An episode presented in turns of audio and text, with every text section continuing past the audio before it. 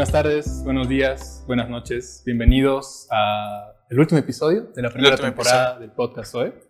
El día de hoy, bueno, en primer lugar me presento, soy Gabriel Pacheco, presidente de la Sociedad de Estudiantes Líderes Univalle. El día de hoy estamos con otro presentador, Milo Ortiz, vicepresidente de Relaciones Externas, y nuestra invitada de la semana, Nicole Guerrero, quien es la fundadora del Banco de Alimentos y fundadora de...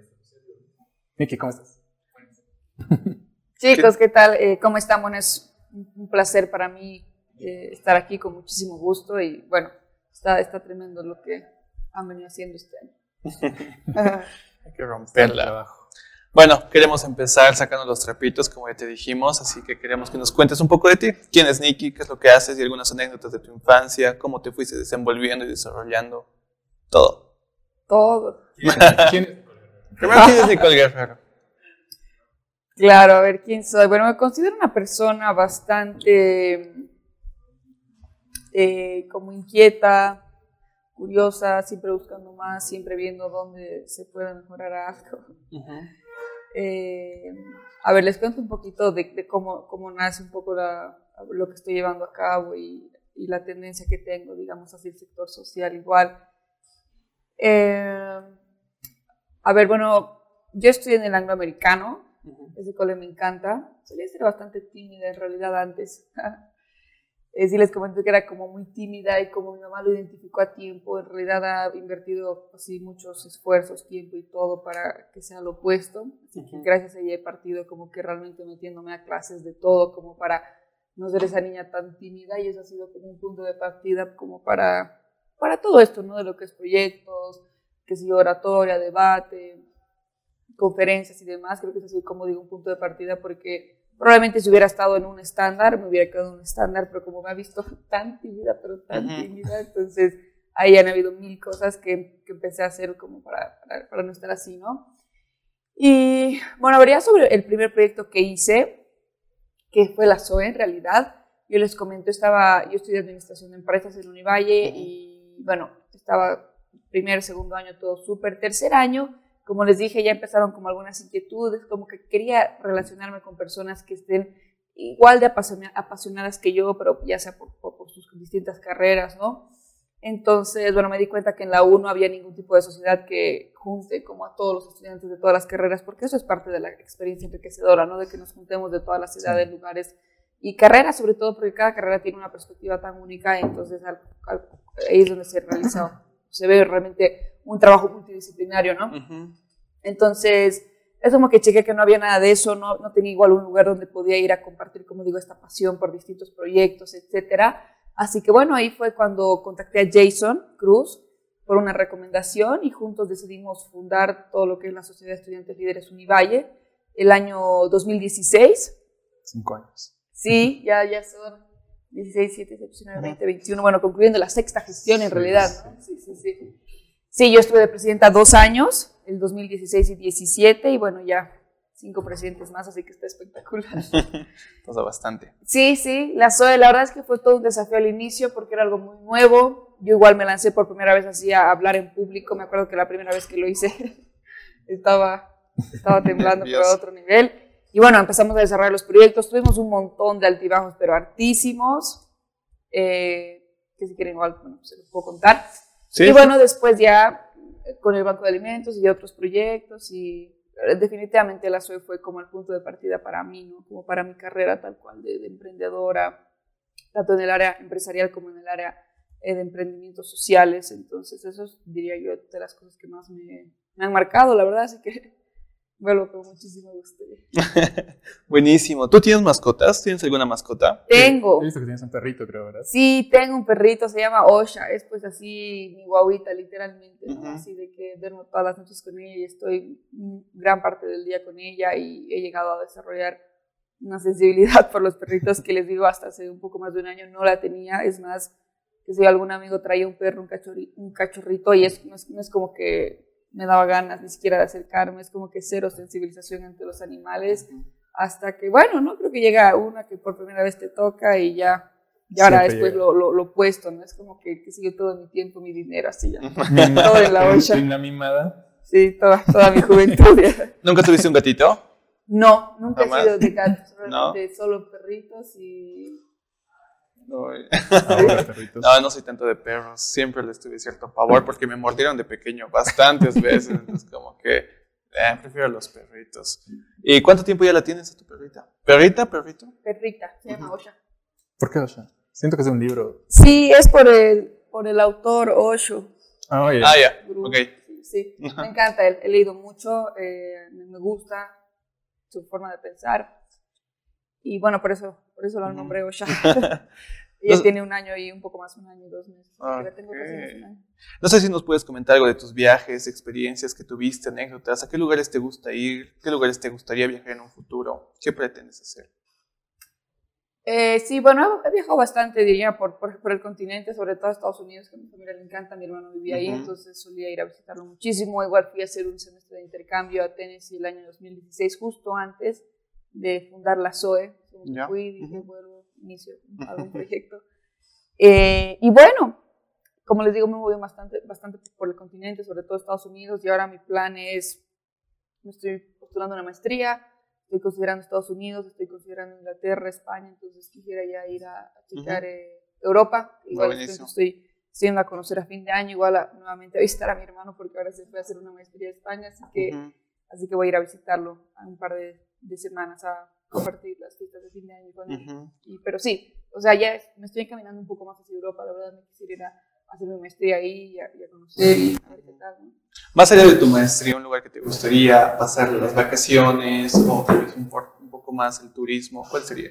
Me gusta Grecia. Grecia. de las Grecia. que he podido ver, no sé, siento que ese lugar me llama un montón por el tipo de personas, por el tipo de comida, por el tipo de eh, lugares, no sé. ¿Conoces algo de su historia, de su mitología, la mitología griega? Conozco, eh, no mucho, pero, pero sí siento que es un lugar que me llama y así, a que me muero por ir.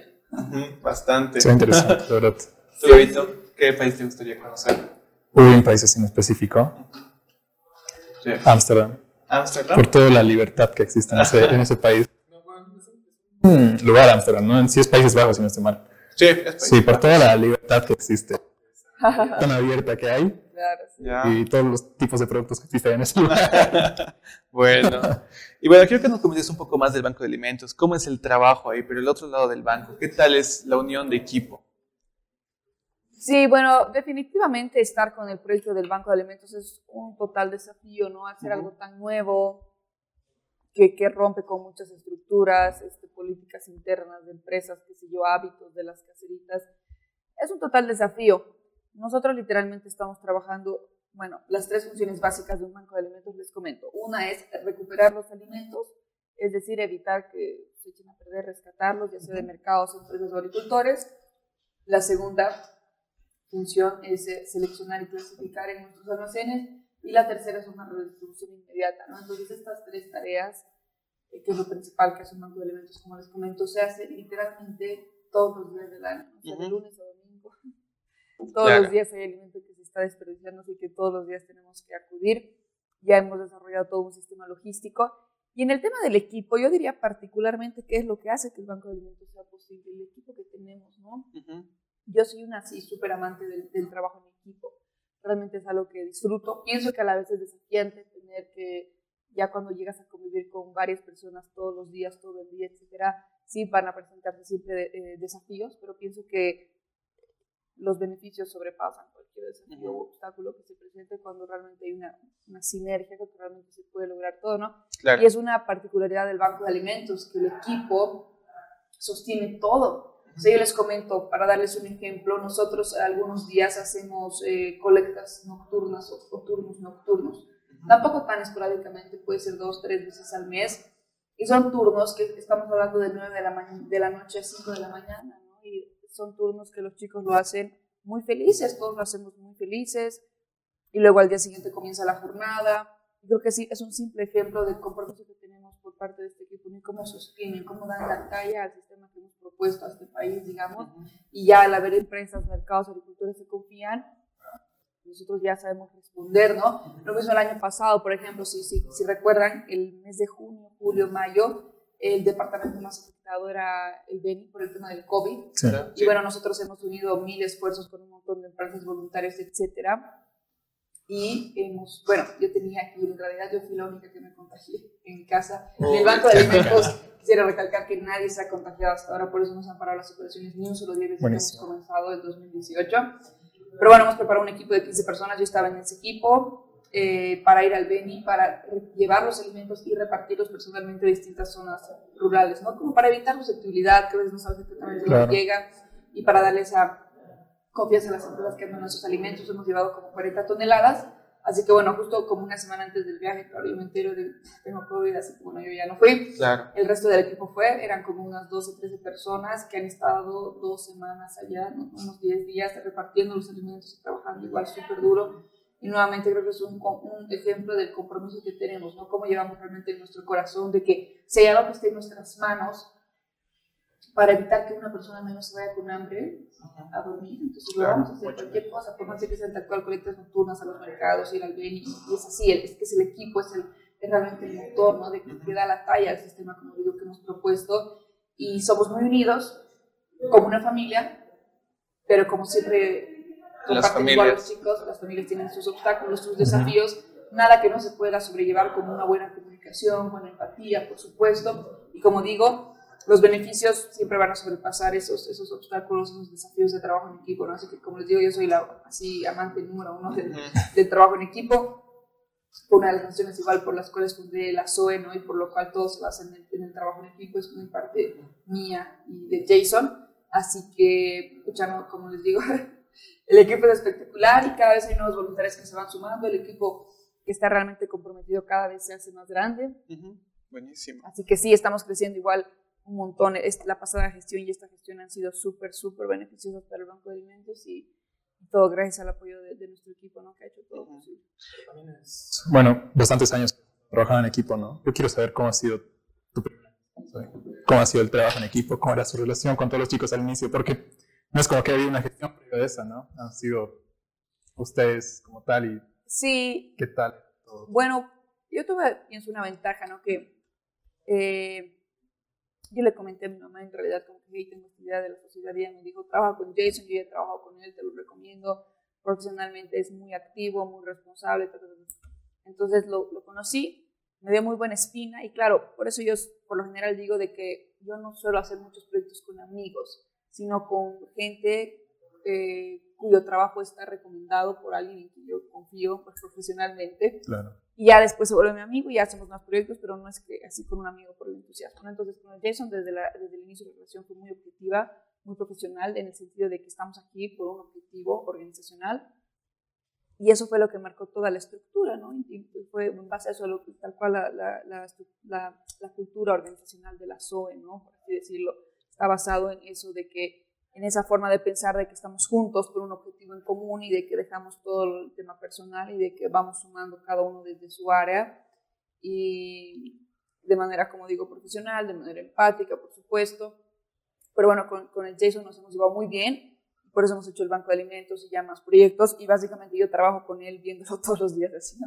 Desde hace más de cinco años. Oh, porque realmente hemos, hemos congeniado muy bien. Uno, porque tenemos el mismo nivel de compromiso, ¿no? Es decir, si hay que trabajar un feriado, si yo lo llamo viernes a las 11, hay que hacer esto, esto, el cualquier cosa, igual, el nivel de compromiso es así, los dos al máximo. Otra cosa, otra ventaja es que tenemos aptitudes complementarias, ¿no? Yo, al ser del área empresarial, tal cual me enfoco más en desarrollar un sistema en la parte de los números y que sea tal cual como una empresa, ¿no? El Banco de Alimentos es una empresa social, el enfoque que yo le doy y toda la parte, como digo, financiera, de alianzas y la parte externa. Jason, al ser del área de salud, tiene una vocación de servicio, ¿no? Entonces él se encarga más de la, del servicio a la población beneficiaria que recibe los alimentos, de igual toda la parte que es el trabajo directamente con los voluntarios, la parte logística, todo lo que es la parte interna, ¿no? Entonces son aptitudes complementarias y él igual se encarga de la parte de investigación, por ejemplo. Entonces él cubre una parte que yo no podría, aunque quisiera, y viceversa. Entonces realmente sabemos que uno, el otro suma en el equipo y viceversa tal cual porque es eso, ¿no? Creo que eso es muy importante en un equipo, que, que, cada uno sepa qué es lo que está aportando y que lo que está aportando es único y que nos complementamos. Entonces, él igual, una persona del área de ciencias de la salud y otra del área de ciencias empresariales, obviamente siempre las perspectivas van a ser distintas. Entonces, siempre llegamos a un punto de equilibrio y eso es lo que le da bastante solidez a todo el equipo, ¿no? Que si fuera solo mi punto de vista o solo el de él, creo que no sería tan beneficioso. Y a dirección general, bueno, eh, hace ya dos años hemos eh, incluido a una persona más que se llama Gabriela Galindo. Entonces somos tres personas en dirección general y Gaby, por ejemplo, es ingeniera de alimentos. Para un banco de alimentos es ideal y checa toda la parte de inocuidad, etcétera. Entonces, de igual forma, entra al equipo y ella cubre una parte que ni Jason ni yo podemos cubrir, ¿no? Entonces, empresarial, ciencias de la salud, ingeniera de alimentos es perfecto para un banco de alimentos. Así que... Exacto, con Jason justamente por eso surgió tremendo desde el inicio, con él. Y bueno, decidimos conformar una primera eh, generación, digamos, de la SOE. Al principio el enfoque, si les comento, era más como no sabíamos de dónde, eh, cómo convocar a los estudiantes que estábamos buscando, decidimos invitar a todos los del cuadro de honor. Entonces, el primer año del 2016, no sé si sabían, pero bueno, solo ingresaban estudiantes que estaban en el cuadro de honor, ¿no? Sí, sí. Entonces, bueno, invitamos. Había muchos que resultaron, muchos otros no, porque, bueno, por lo general, cuando alguien está quiere graduarse por excelencia y está en el cuadro de honor, realmente quiere enfocar todo su tiempo a sus estudios y es su prioridad 1, 2, 3, 4, 5, entonces como que no iba mucho al perfil que estábamos buscando, nos dimos cuenta eso un poco más adelante. Ya la gestión 2017, ya con la previa experiencia, con cosas buenas y malas de la gestión 2016, varias cosas buenas y malas, decidimos reformular varias cosas y ahí fue cuando lanzamos una nueva convocatoria, ya con recomendaciones igual de los directores de carrera, de estudiantes activos, o viendo ya quiénes pertenecen a qué sociedades y realmente ahí hemos enfocado, hemos eh, atraído al, tipo de persona, a un estudiante que, encaja perfectamente en la SOE, ¿no? Claro. Y ahí fue cuando hemos conformado el primer directorio, eh, que bueno, muchos de ellos, los que estaban como directores, luego subieron y formaron parte del directorio y varios que nos hemos quedado cerca de la SOE muchos años, ¿no?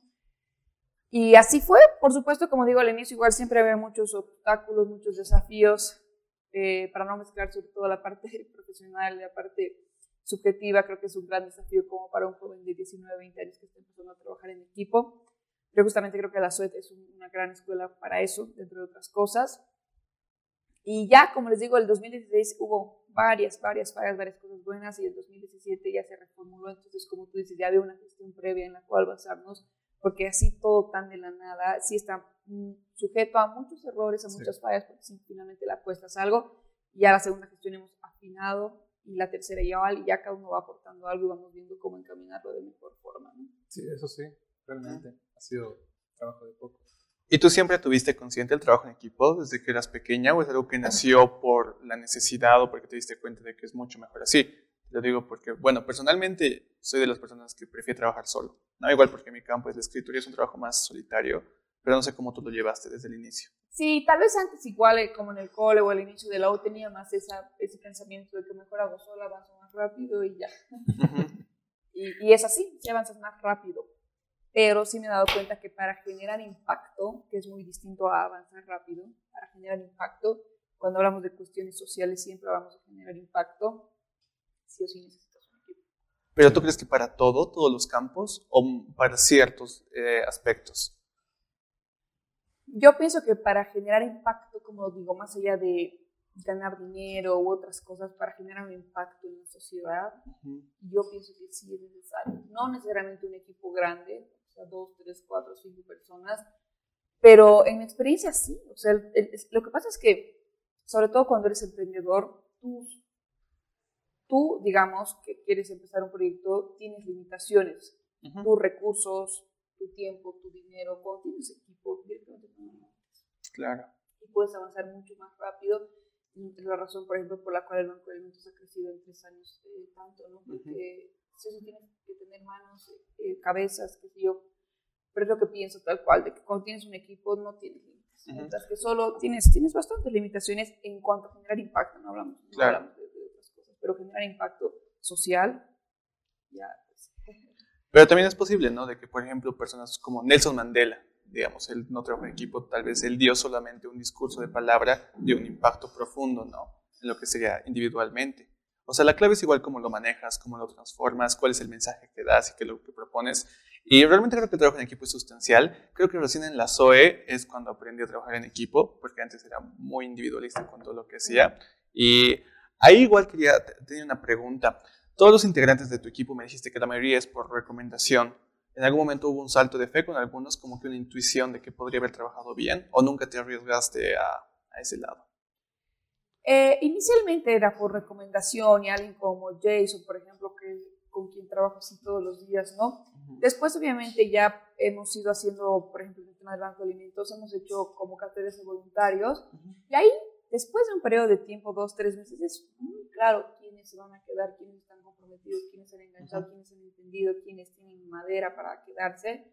Entonces hemos hecho varias convocatorias y ahí mismo hemos invitado a los chicos a que se queden o naturalmente se ha dado por el perfil que, tienen y el compromiso y realmente han encajado perfectamente en lo que es el banco de alimentos, ¿no? Claro, pero más que tú me refiero a que si en algún futuro proyecto tú estarías dispuesta a emprender algo con alguien que tú no conozcas, que solo por intuición lo lleves, no por recomendación, dar un salto de fe.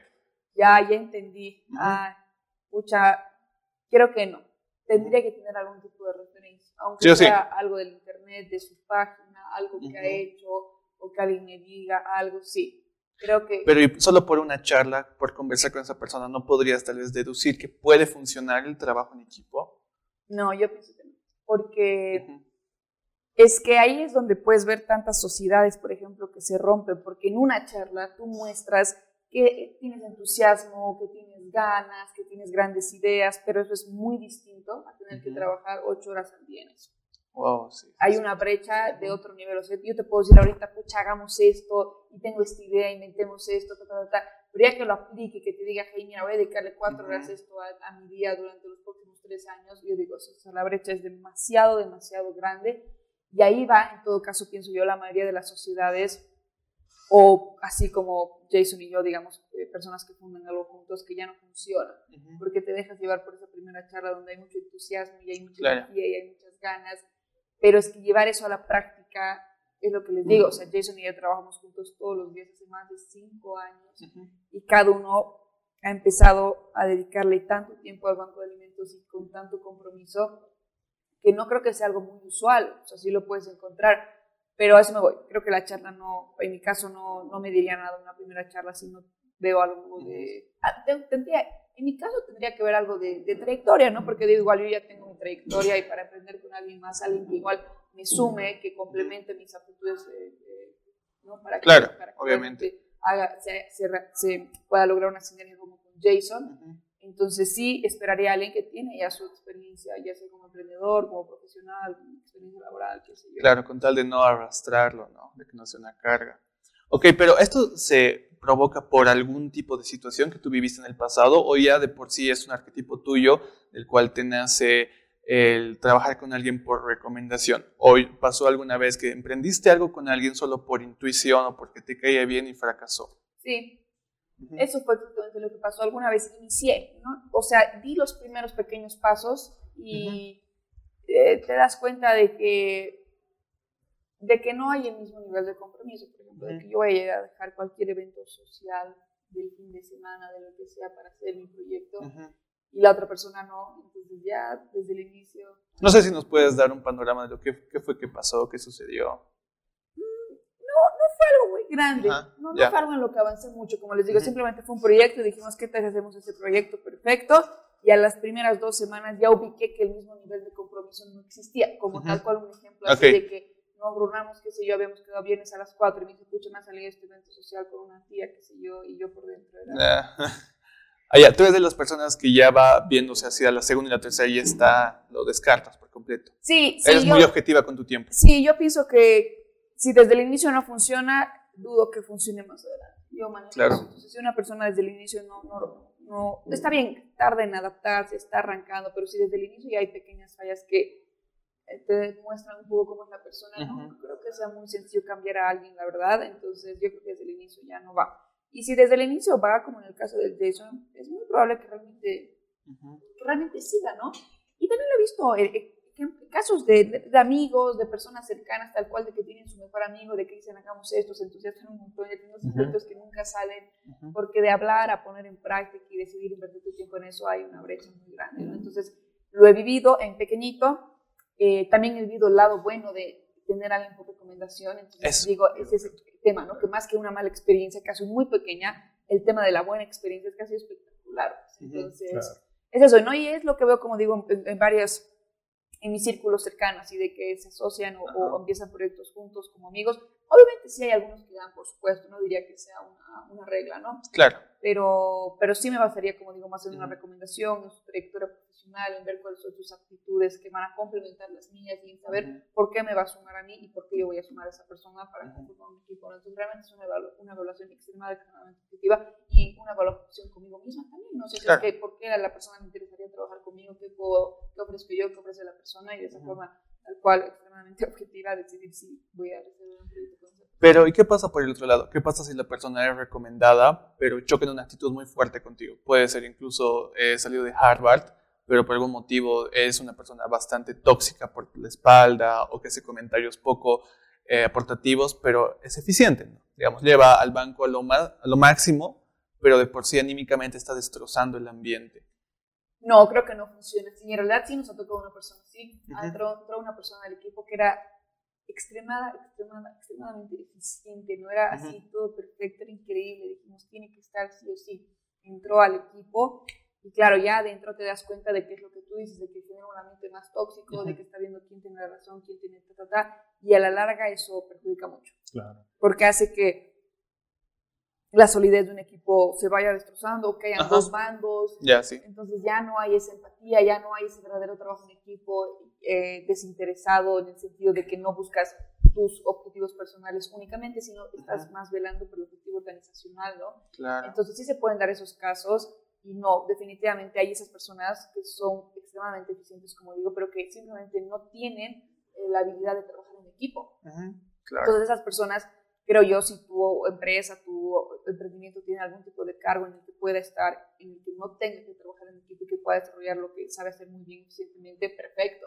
En mi caso, en el caso del Banco de Alimentos, no era así, porque todo es trabajo en equipo y no hay alguien que esté así aislado haciendo lo suyo. Entonces, por eso es que eventualmente la persona no encajó.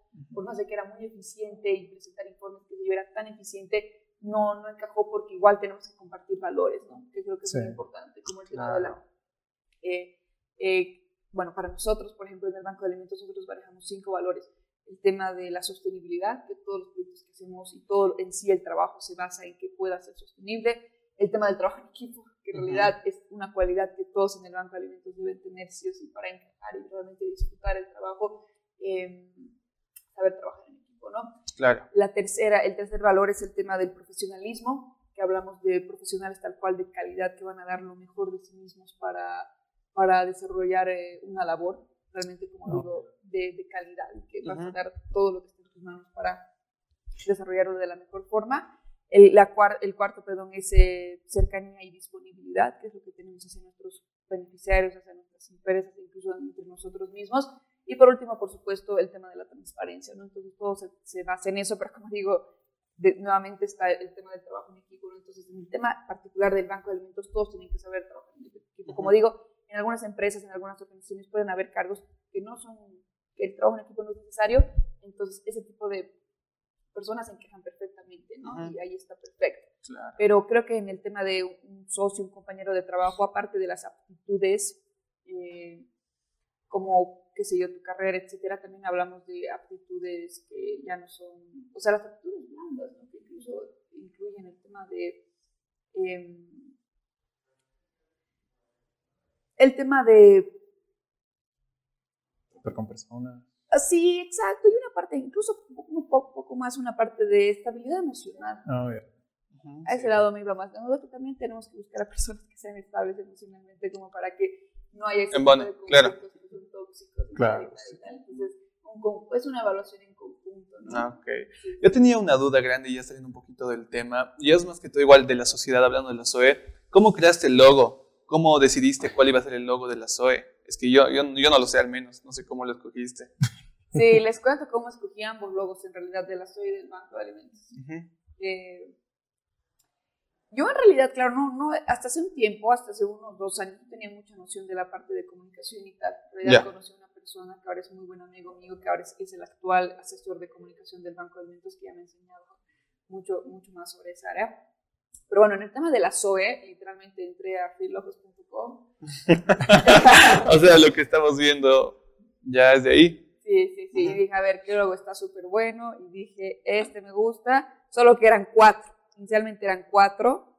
Y dije, no, que no sean ah. cuatro porque van a ser. Eh, eh, porque, era, porque iban a ser. ¿Tres comités? Sí, exacto. Ah, o cuatro.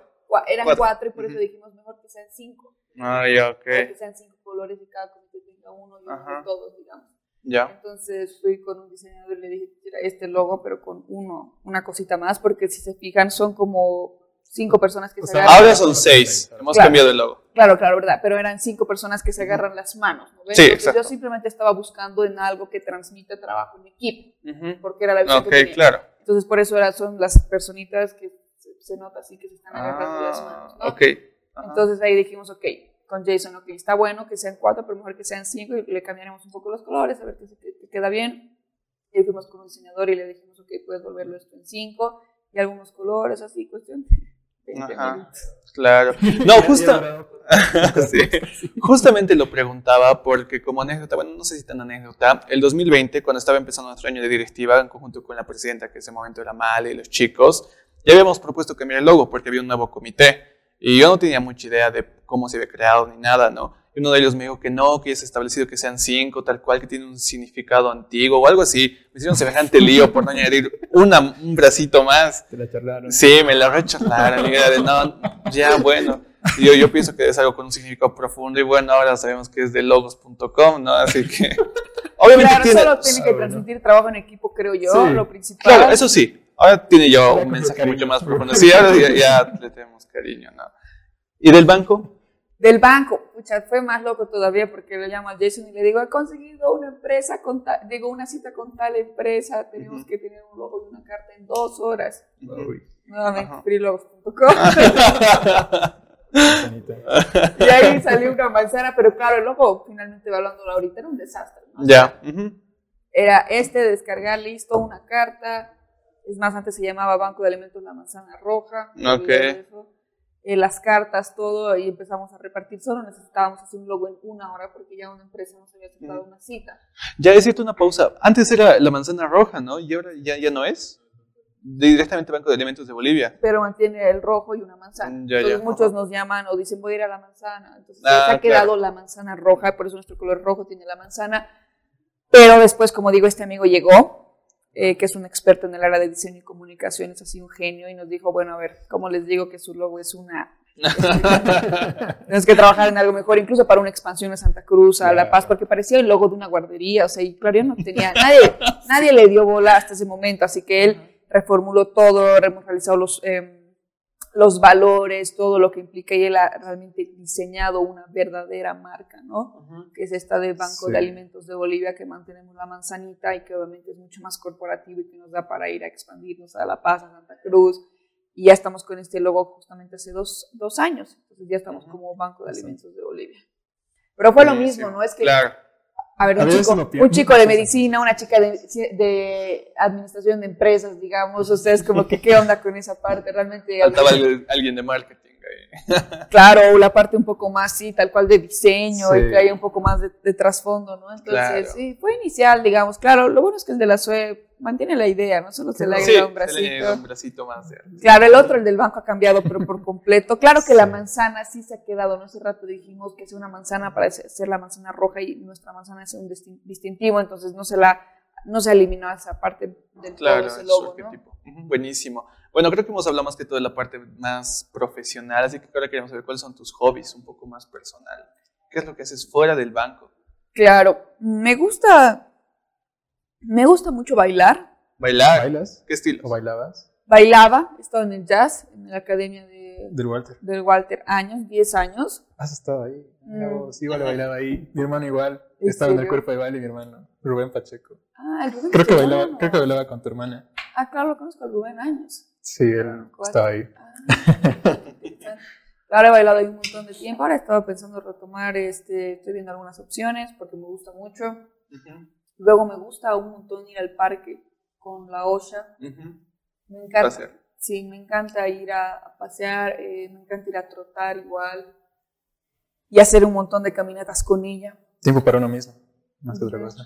¿Y algo que te gustaría hacer que no lo sabes hacer, que te gustaría aprender? Quizá algún tipo, no sé, música, pintura, algo.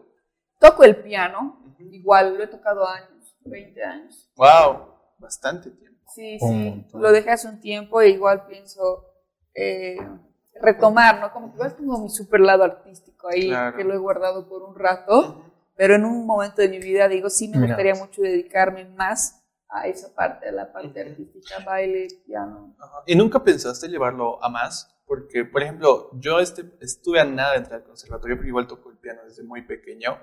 Pero siento que, bueno, mis familias se pusieron en contra, entonces ya hubo muchas cosas de por medio, pero nunca te gustó llevarlo un poco más allá. Consideré una vez igual entrar al Conservatorio de La Paz para estudiar, pero es que, no sé, luego me llamaba, tengo algo por dentro así, ¿no? Que me dice trabajo equipo, liderazgo, y oratoria y debate, y esto es lo que más me gusta y es quien me ayuda, o sea, es lo que más me ayuda a como encontrarme a mí misma y a desarrollarme en mi máximo potencial. Claro, ¿ya sabías qué ibas a hacer en colegio entonces? ¿O como que tenías todavía opciones abiertas? Tenía algunas opciones, pero luego me di cuenta que sí o sí era lo mío y que tenía que entrar a la carrera de administración de empresas y que tenía que tal cual especializarme en este tema de construir y gestionar sistemas ya lo sabía, con la SOE lo comprobé porque ya lo puse en práctica, con el banco ya pues es tal cual mi vida y es lo que me encanta hacer.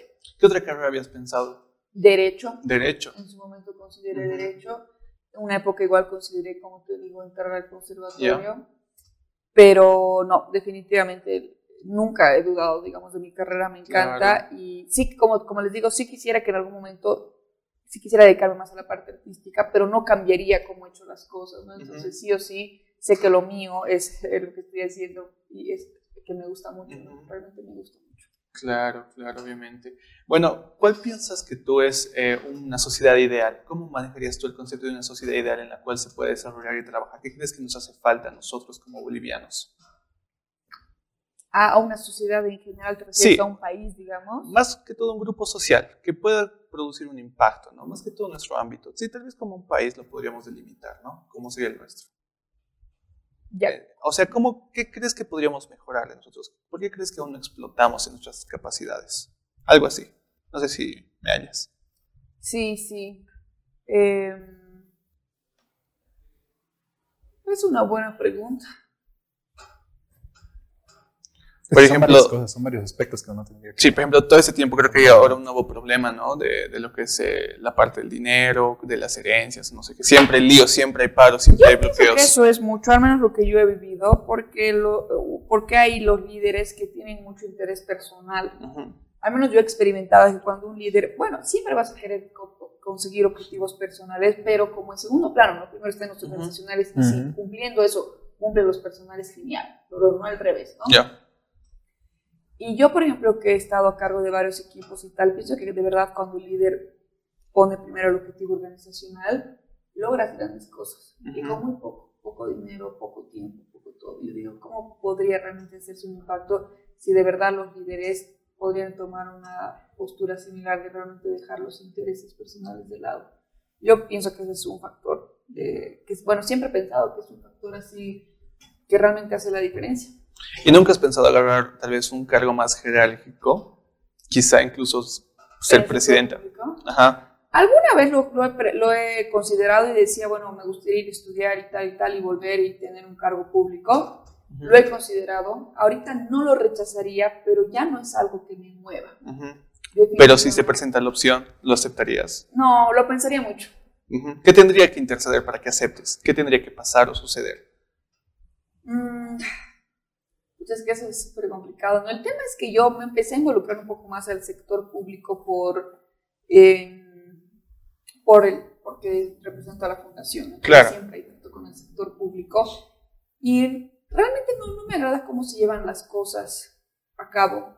Y para un cambio, sí diría, puedo hacer el cambio, pero para lograr ese cambio tendría que estar ahí metida en el sector público 20 años Claro. Entonces, es complicado. No sé si lo haría, pero tampoco quiero ser parte de esa masa que es súper, este, qué sé yo, corrupta y demás. O sea, no entraría al gobierno de cualquiera, digamos. Entonces, Evaluaría como muchos factores ese rato. Como digo, antes sí me llamaba mucho la atención, ahora pienso que no. Pienso que había más chance de que no acepte un cargo de esos, que incluso ya me han ofrecido. Ya. Dentro de lo que es el banco, ¿tuviste algún tipo de barreras que se presentaron justamente por todo esto mencionado antes? ¿Hubo complicaciones? ¿Hubo gente incluso que trató de que todo esto se vaya abajo? No algo tan personal, pero es que en sí el sistema desfavorece a las fundaciones. Complica mucho. Si el sistema no quisiera que haya fundaciones. Entonces te ponen mil trabas. Como digo, no es algo personal, pero en general las fundaciones les ponen demasiadas trabas para sacar un trámite. Claro. Un año, dos años. O sea, es extremadamente complicado, digamos, surgir como fundación por todas las barreras del sector público. ¿no? Entonces, de por sí no apoya.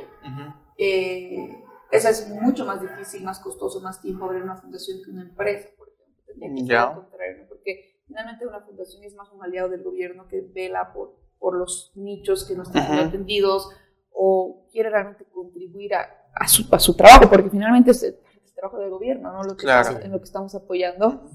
Entonces pienso yo que tendrían que verte en todo caso más como aliados, pero es al contrario, es como que sí, siento que te ven más como una amenaza, digamos, ¿no? Entonces claro. sí, me, sí me relaciono bastante con el sector público. Obviamente en algunos casos sí han habido buenas aceptaciones, en otras para nada eh, de todo, pero como digo, me parece muy complicado y no sé si es algo que me interese, ¿no? Porque como digo, me gusta impactar, como en este caso desde el banco de alimentos o desde que pueda tener alguna empresa o algo, eh, y vivir eh, tranquila finalmente, ¿no? Entonces, claro.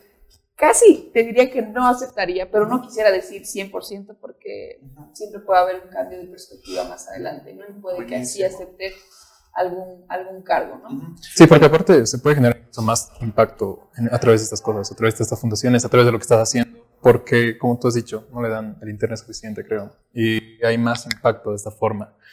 Porque igual no, no, no le dan la importancia sin más, y por suerte hay personas sí. que sí crean lugares, crean fundaciones, las cuales realmente son necesarias. Y creo que a través de eso se generan muchas cosas buenas, como es el caso del Banco de Alimentos, como es el caso de la SOE, que eh, personas igual con estas ideas. Claro. Exacto, y, eso me voy, que desde donde estoy igual pienso que puedo generar igual o más impacto que estando en un cargo público, entonces, como digo, tendría que ser una propuesta extremadamente atractiva, tal vez en el tema de crecimiento profesional, personal o algo similar, pero pienso igual que desde donde estoy puedo crecer más y puedo uh -huh. aprender más, qué sé yo como digo, no la niego por completo, pero no es a lo que me llama la atención definitivamente. Bueno, sabemos que uno de los objetivos y misiones del banco es quitar el hambre, ¿no? En Bolivia. Pero como Nikki, ¿cuál es tu objetivo? ¿Cuál es tu pasión? ¿Qué es aquello que te mueve más que todo? ¿A qué quieres llegar? A mí de verdad lo que me mueve demasiado con el tema, por ejemplo, en particular del Banco de Alimentos o como Nicole Guerrero, es mm, creer en que hay un progreso para mi país y que yo soy parte de eso. Ah, me mueve demasiado. O sea, la visión que yo personal tengo en mente, tengo para el Banco de Alimentos, es para los siguientes 60 años. Ah, buenísimo. O sea, es tu proyecto máster. Claro, claro. Y es porque yo conozco, igual que la mayoría del equipo del Banco de Alimentos, los datos.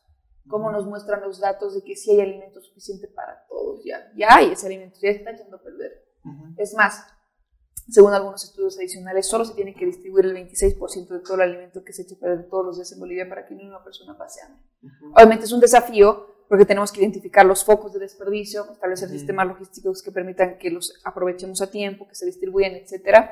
Es un desafío, pero sí es posible. Ya sí. se está desperdiciando ese alimento, ¿no? Entonces, a mí personalmente es algo que me mueve mucho, de que yo sé que hay una solución, porque la estoy viendo con mis ojos, nadie me está echando el cuento, digamos, conozco los datos, estoy ahí presente todos los días. Y como digo, yo personalmente tengo una visión para el Banco de Alimentos para los siguientes 60, 70, 80 años. Realmente hay un punto para el cual espero seguir viviendo, pero si no, sé, sé que va a seguir claro. y de que va a ser una verdadera solución para el tema del hambre, no en 5 o 10 años, como digo, en 50, en 60 años, porque estamos empezando a identificar estos focos de desperdicio, pero los datos nos muestran que sí es posible. ¿no? Y puede que suene muy soñador, es como que algunas personas me dicen, pucha, sí, o sea, pero está como muy soñador, y sí, pero los datos nos muestran, y probablemente yo no lo vea, pero sí sé que es posible. Claro. nosotros estamos dando los primeros pasos para que sean posibles, ¿no? Más adelante se sumará otro banco de alimentos en otro lugar, en otro lugar, seremos aliados, pero ya nosotros estamos marcando un claro. inicio de este movimiento de bancos de alimentos, ¿no? Que en otras partes del mundo realmente, en otros países está acabando con el hambre. Claro. Entonces nos muestra cuán eficiente es, y ya viviéndolo este sistema más de eh, tres años, sí es así. Entonces, como digo, sí es como parte de mi proyección personal ver que esta fundación surja a nivel nacional y que estemos alimentando a miles, miles, miles, miles de personas y que dejemos algo encaminado que sí pueda hacer que eventualmente no haya, no haya hambre en Bolivia, ¿no? Entonces, claro. La visión es mucho, mucho más amplia, es en lo que estamos trabajando, incluso un plan para los siguientes 30 años, etc. ¿Y tú tomas inspiración de algún tipo de líder, qué sé yo, como ejemplo, como tal que manejen empresas grandes, como por ejemplo Steve Jobs, algo así, para poder, porque tú eres el alma mater en sí, en conjunto con Jason, lo que es el banco de alimentos, por lo tanto eres de los líderes y tienes que moverlos a todos a que trabajen bien como engranajes. ¿Tomas algún tipo de ejemplo o tú misma eres quien empieza a construir sus ideas para motivarlos? Eh, en su momento, cuando comenzó, por ejemplo, con el tema de la Suecia, me he basado en muchos líderes como Steve Jobs, como Walt Disney. Eh, los he leído mucho, los he estudiado mucho a varios y me encantan. Pero y voy tomando obviamente consejos, ¿no? Y voy checando igual videos, pero finalmente mm, voy usando también más lo que sería mi, criterio, ¿no? Y voy confiando en mí. Claro. decisiones de acuerdo a lo que yo pienso y voy ya formando más un estilo de liderazgo propio, más que seguir estilos de otros. No puedo fusionar una cosa, otra cosa, incluso con personas de acá, de Cochabamba, de Bolivia. En mis papás, por ejemplo, igual me, me baso un montón porque ellos igual liderizan equipos, entonces igual agarro un poco de uno del otro y aparte algo mío que, es, que nace de mí y todo un conjunto, digamos, sería, ¿no? Y como te digo, sí solía basarme y ver a mucho estos personajes, ya no lo hago tanto, porque siento que he agarrado muy buenas cosas de cada uno y que ahora me baso más eh, en mí, tal cual en, mi intuición, en lo que es tu voz interior, en confiar. Obviamente muchas veces que me he equivocado, me sigo equivocando, pero siento que cada vez menos y cada vez habrán igual más desafíos y todo pero estoy formando como un propio estilo de, liderazgo. ¿no? ¿Quieres decir algo? Sí, no, yo quería preguntar, ¿qué se siente haber sido parte y seguir siendo parte de todo esto, de este impacto que generas en todas estas personas? Que, de por sí les ayuda a cambiarles, les, eh, de cierta forma la vida, no sé, les motiva, has generado lugares tan increíbles, a mi parecer, la SOE como el banco. Y no sé, ¿tú qué opinas de todo lo que has logrado hasta ahora? ¿Qué es lo que tú sientes al respecto? Está bueno. O sea, siento una satisfacción, por supuesto, pero por otro lado también sé que es un pequeño inicio para mí. Un pequeño inicio porque lo que se viene es mucho más grande. igual me siento muy feliz, muy satisfecha con lo que se ha logrado hasta ahora, eh, con los lazos que he logrado hasta ahora de trabajo en equipo nuevamente y lo que se ha podido formar. El tema, por ejemplo, de ver que la SOE esté concluyendo su sexta gestión, a mí, o sea, me llena de una satisfacción que, que no tienen idea porque yo realmente decía, eh, cuando estaba concluyendo como presidente, decía, pucha, quiero que termine su, su, quinta gestión y soy la más feliz, porque unos cinco años ya está muy bueno como para garantizar que ya dure 30, 40, 50 años, pero esos cinco años es pues eh, que hay bastante riesgo de que no surja, sobre todo los primeros tres, y por eso esos primeros tres hasta cuatro años yo estuve muy de cerca, digamos, mis dos gestiones, la gestión de Bruno y la gestión de José, yo he seguido haciendo un acompañamiento, cada vez menos, en la, en de José menos, en la de Bruno un montón, en la de José igual, ya en la de Male muy, prácticamente nada, muy poco, y ya no, pero porque ya no es necesario, ¿no? Y yo decía, pucha, quiero que llegue a su quinta gestión y voy a ser así la más feliz. Y el año pasado que concluido su quinta gestión, yo, yo estaba con una satisfacción y estaba tan feliz y dije, bueno, no, esto ya surge, no necesitan de mí nada así, ya lo tienen todo, todo resuelto, así que sí, fue muy, muy satisfactorio saber que con Jason hemos construido un sistema sostenible, ¿no? Y es algo en lo que me baso siempre, solo pienso la forma de hacerlo sostenible. El Banco de Alimentos ya es un sistema sostenible. Y es lo que me encanta, o sea, a lo, que me voy a meter que sea así de cajón son a, lo que va a contribuir a que se desarrollen sistemas sostenibles. El ASO es como un primer caso de éxito para mí, de que sí es sostenible, porque ya ha logrado sus cinco años. Eso recién lo puedo decir, ¿no? Hace un año, digamos. Recién puedo decir he construido un primer sistema sostenible. Entonces, obviamente al ver eso he dicho, bueno, he tenido un primer caso de éxito, creo que estoy haciendo bien las cosas, muchas por mejorar, pero hay algo que estoy haciendo bien, así que me ha dado mucha más confianza para seguir. O sea, ver la quinta, eh, la quinta gestión de la SOE concluida me ha dado muchísima más confianza para meterle así más al banco y más ideas y confiar más en mi intuición y mi voz interior. Y ahora que estoy yendo el banco, igual súper bien, lo mismo, más, más confianza. Y por eso digo que solo es el inicio para mí, o sea, realmente los proyectos que quiero hacer y todo es el inicio, pero como digo, con muchísima satisfacción, ¿no? Y son esos, esos primeros pasos, creo yo, los que de verdad hacer la diferencia, como en mi caso ha sido la SOE, porque de la SOE nació el Banco de Alimentos, ¿no? Los fundadores somos todos de la SOE, bueno, la mayoría. Entonces, realmente la SOE para mí ha sido pues el punto de partida de así miles de cosas, más de las que se imaginan, muy personales, muy emocionales. ¿no? sí. Bueno, ya para ir cerrando el episodio, quiero que nos hables de tu punto de quiebre. Si en toda tu vida un punto de quiebre de un antes y un después de una Nikki, o tú crees que recién está por venir, o crees que no es necesario para lo que eres tú. Yo pienso que sí son muy necesarios varios puntos de quiebre, yo he tenido varios. Les cuento el último, reciente, que realmente ha marcado un antes y un después en mi vida. En el banco de alimentos, digamos, yo he llegado, mmm, he llegado a trabajar bastantes horas al día, sentadas, es lo que les decía al inicio. He llegado a trabajar hasta unas 10, 12 horas sentadas en, sentada en mi cuarto, eh, desarrollando proyectos y lo que es más mi área, digamos, que es crecer básicamente. Entonces nunca puedes parar de crecer si se ponen a pensar. Sí, claro. Em, y bueno, recientemente, eh, gracias a eso, me di cuenta, o sea, es como que llega a muchas horas de trabajo y también a, una insatisfacción porque nunca puedes dejar de crecer y mi trabajo es hacer que crezca. Entonces, como nunca puedes dejar de crecer, básicamente, si no eres consciente, es como que te puedes volver lo que es. El tema es que empecé a estar insatisfecha con todo, porque nunca era suficiente, porque siempre puedes seguir creciendo, ¿no? No fui consciente de eso. Me estresé muchísimo con claro, siempre hay cosas que ir ajustando, entonces pasaba algo y me estresaba muchísimo y así, entonces me viene una tensión muscular así desde el cuello hasta el brazo que así ha hecho que llore, que no pueda dormir unas cuatro o cinco noches por el dolor. Entonces empecé a ir a sesiones de fisioterapia, empecé igual a hacer terapia porque estaba ya con niveles de ansiedad y de estrés muy altos, muy altos. Y ya en todo eso, claro, con, con, mi terapeuta ya me hace dar cuenta de que yo he llegado a un nivel de sobreexigencia que ya no es nada saludable, ¿no? Entonces no es que nadie afuera me exige, porque yo sé que hago un buen trabajo y se ven los resultados. El problema está más lo que pasa en mi cabeza, ¿no?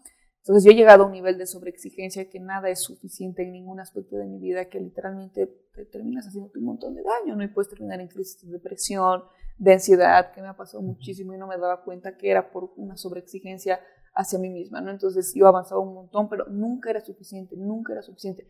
Y no en el sentido de que vamos por más, sino en el sentido de que no soy suficiente ahorita, no doy la talla, no, es suficiente lo que hago, desde un punto de vista negativo, que obviamente repitiéndolo varias veces durante varios días sí va, como digo, va a terminar en estas distintas crisis, ¿no?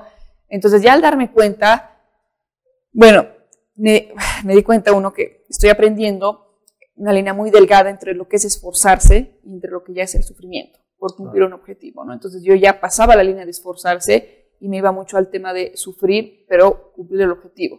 Pero obviamente, eventualmente va siendo menos eficiente porque, como digo, eso te va causando distintas crisis y esto va con mucha ansiedad y eso hace que, que reduzcas tu rendimiento. Entonces, de igual forma, no es beneficioso ni siquiera para el trabajo, para mí mucho menos, ¿no? O sea, ya en el tema de salud, etcétera. Entonces, ya me di cuenta, como digo, o sea, estoy aprendiendo a diferenciar entre esforzarse y sufrimiento y estoy, estoy en el camino, pienso que he dado unos buenos pasos y pienso que estoy disfrutando mucho más ese trabajo que antes lo disfrutaba mucho.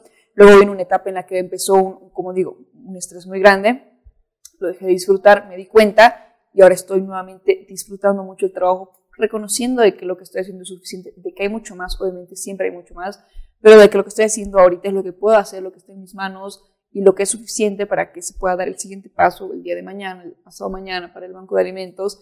Entonces sí, creo que ahí está el desafío, ¿no? Ya también personas que, que quieren así comerse el mundo y que quieren crecer un montón y tal, creo que hay que igual ser muy conscientes de cómo están yendo las cosas por dentro, que tienen que igual avanzar eh, de forma saludable, ¿no? Entonces, ha sido todo un cambio para mí, la verdad, como una nueva perspectiva que estoy tomando. Como digo, he vuelto a disfrutar demasiado del trabajo que hago así. Me encanta más que nunca todo lo que estoy haciendo, me entusiasma muchísimo.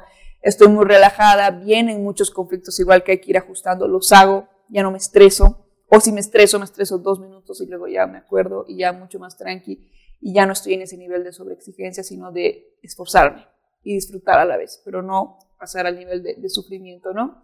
Entonces, esa ha sido una de las crisis que les comento, porque soy la última la que me acuerdo como para compartirles más detalles, pero he tenido varias. Definitivamente he tenido varias, así que me caía y un montón de cosas.